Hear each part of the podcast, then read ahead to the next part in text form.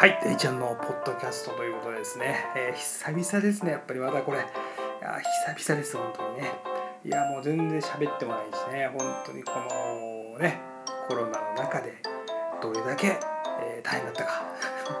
えー見てると大変でしたよね。えーこれ、シャレにならないぐらい、えー大変だという方もたしたくさんね、えーいらっしゃったかなと思うんですけどね。まあそうですね。ちょっとね結構ここ、まあ、2ヶ月3ヶ月ですかね、まあ、大変だったっていうのもあるんですけども、まあ、どうにかね、えー乗り切ったというと乗り切った乗り切ったっていう前の回でも言ってますけど。まあね、えー、となんかねこう体力つけなきゃいけないなと思って、えー、と朝ちょっとこうジョギングを始めまして、えーねめっちゃ走ってます。そんな走ってないね、えー毎日ですけども一応1日2キロぐらいですかね。まあまあですよね、えまあまあ走って、えー2キロ走って朝一で太陽浴びながらみたいなちょっと意識高い系じゃんみたいなね話はありますけれども。そうですそうです。でもそれがね重要ですよね。思ったことをやるっていうこうね、えーまあ自分なりの考えてこれいいんじゃないかなっていうところをですねもう一回ちょっとやってみると。まあ今までもですねあのジョギングっていうのを結構やってましてえーそうですね23年前もやってたんですけどちょっとやんなくなってで改めてね、えー走るっていうのを復活しまして、えー結構こう日の出とともにね走るのはねまたいいんですよね。日の出の感じでこうちょっと暗闇の中も走ってるもするんですけどあの太陽がねこう出てくる瞬間がねまたねえーいいんですよね。こうすごいなんかこう穏やかな穏やか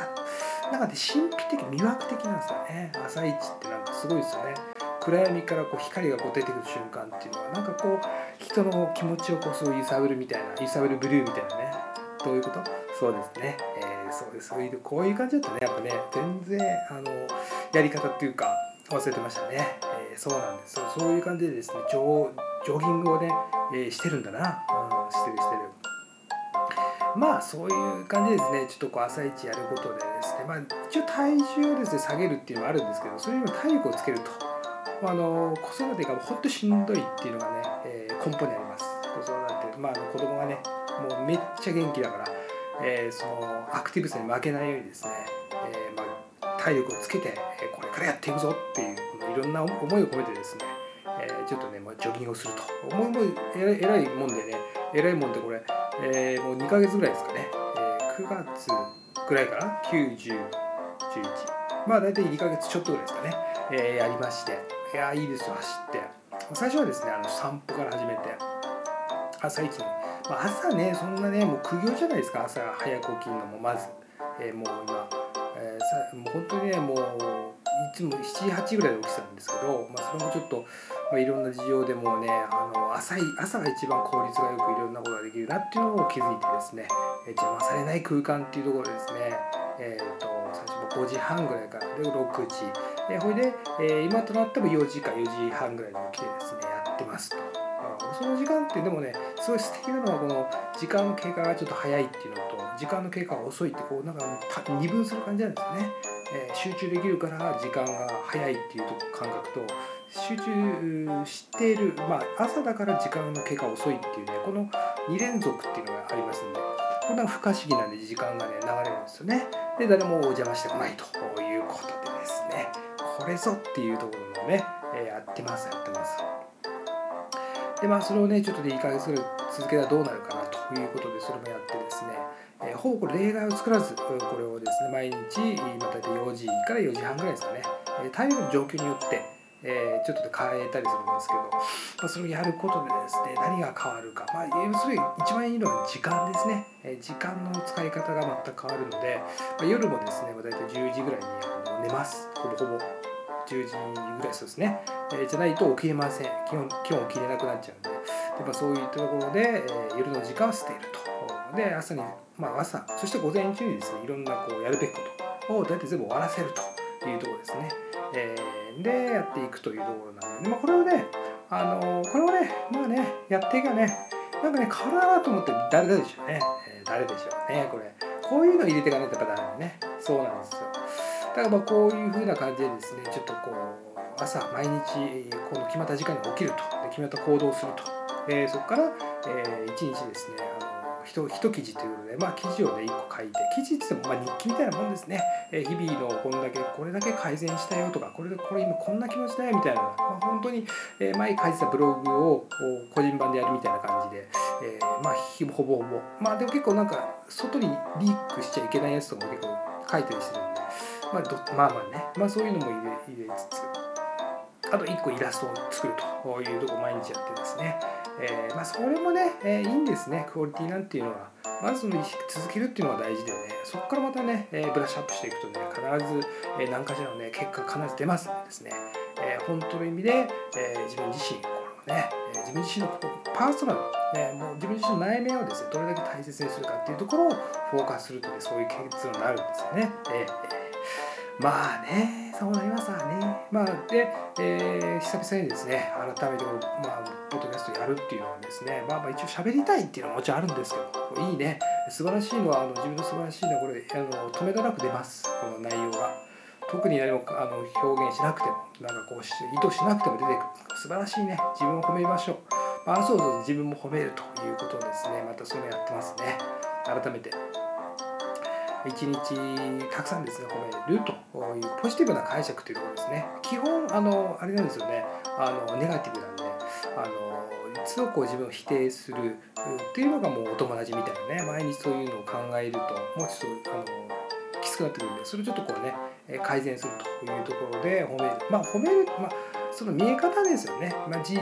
まあ、あの自分のこう例えばあのね、えーまあ、こういったこういった何？なんだなんだ？何の話だ？そう。こういったところでもこう細かいところでもね努力できるとか改善することができるみたいなのを一個一個こう自分にあのね、え、プラスに捉えていくというところですね。一応何でもいいから褒めるっていうところですよね、えー、それをちょっと日々やっていってる感じですよね、まあ、じゃないと基本何かっていうと大体過去のことを思い浮かべて、まあ、自分を否定する。あの時なぜああしなかったんだろうみたいな。そういうのをねえー、すごい無意識にやるっていうのも自分自身で気づけてるんででそれをね意図的にあここ素晴らしいよねここ俺のいいとこよねみたいなのを自分でこうね、えー、あのやっていくと。意図的にやっていくっていうところですね。まあそれやるとね結果の効果出ますね確実にね、えー、まあそういったところですねこういうのあって、えーとまあ、電話でですね改めてあのそう今日あの朝思いついたのが、えー、走ってですね走って終わった後にあ電話をやろうと。電話であの人とつながろう。みたいなね改めて思うようになりまして。ねね本当にこれがやっぱり重要ですよね。思いつく。で思いついたことをちゃんと実行すると。でそれで結果その実行したことが素晴らしいわけですね、えー、で、えー、随時褒めていくというところですね、まあ、子育ても一緒ですね、え、日々いいとこ褒める、まあ、なかなかできないのかもしれませんけどもこれね、え、お子さんを褒める。それとともにですね、自分を褒めるというところもですね、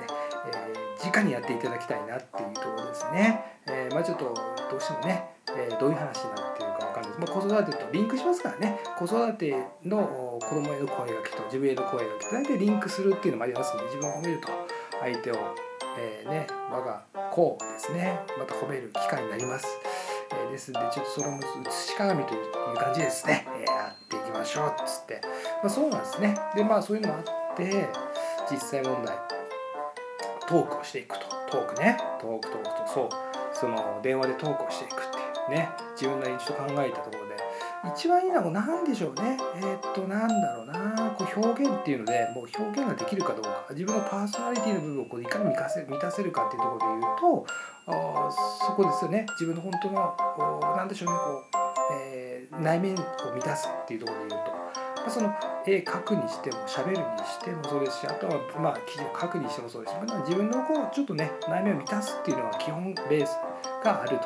えー、それがですねやっぱり、ね、何かにつながりますんでねそこから派生していってそれはちゃんとこうね、えーと、バラバラでやってるよりも必ずこうなんかこうリンクしていって後々ですね新しいものにつながるっていうのはこれ確実なのでね、えー、そういうこともあってですね、えー、電話でえお話してですねこういう話をこう、まあ、一方的にこう喋るっていうこのねポッドキャストスタイルっていうのが最高に好きなんですけどもお電話で話すっていうのもですね、えー、本来はねあのコンサルで会ってね直接会ってこう話していくっていうのがまあまあ楽しいなってもあるんですけども、まあ、ちょっとねコロナの中でちょっとなかなか会えないってもありますし、えー、実際問題ちょっとお話というかね、えー、楽しくまあいろいろ話を聞くのも結構好きなんで、まあ、聞いてみたりでも話してみたりこうかなあかなみたいな、まあ、ただあれですねあの答えはねあんまりちょっと出せないかもしれませんね。あこうかなみたいな思ったことは言うかもしれないですけどこれは正しいかわからないっていうね、えー、こともありますんでまあまあ、そういうのもあってです。ね、まあ、とりあえず楽しむ、まあ、とりあえず不安不安とかそういうのなんかちょっとなくなったりふわっとこうふわっと軽くなればいいなみたいなポッドキャストのこれねこれもね、えー、聞いていただいてもねいる方はあれですけどもあれですよ。心がはっと軽くなってね、えー、もうとんでもないことになりますから。羽がね羽ね羽を広げていくっていう羽をひれる。羽をひれって何でしょうね。羽を広げるってことです。それが一番重要だ。そうそう。じゃあね、えー、ぜひ、えー、電話のやつっても世界中から電話を待ってますから。世界中のもうあのあらゆるところから電話来ると待ってますんでモーションしていただいてですね。で最高の時間を過ごして最高そこまでちょっとあれねちょっとハードルを高くしないような方がいいですね。そういう風な感じで、えふわっとこうあんまりこうななんていうのこう楽な感じで、えーと、申し込みいただくといいかなっていう感じですね、えー、自分自分としても初めてのあの試みですので初めてまあそうです。前も何回かやったことあるんですけどもちょっとこうあの目的性なくこう喋る。ただ本当にシンプルに喋るっていうね、えー、っていうのはなかなかなかったんでちょっと一回試してみたいなっていうので試してみたいなっていうので是非ね、えー、ちょっとコロナであのうちに入ってるこう悩みでちょっとこう悩んでる悩んでる。まあそれ解消できるか分かんないですけどね。それなんかふわっとなるかな魂がふわっとこう軽くなるかなっていうのはちょっとありますんでね。是非えちょっと気になる方は申し込みいただいてですねもうね楽しい時間を過ごしましょう本当に。ね、えー、まあそういうことでですね、えー、ぜひあの皆さんもねコロナの中で結構これあと12年続きますね基本的には、えー、コロナ自体あと12年続くと。またワクチンができるって言っても多分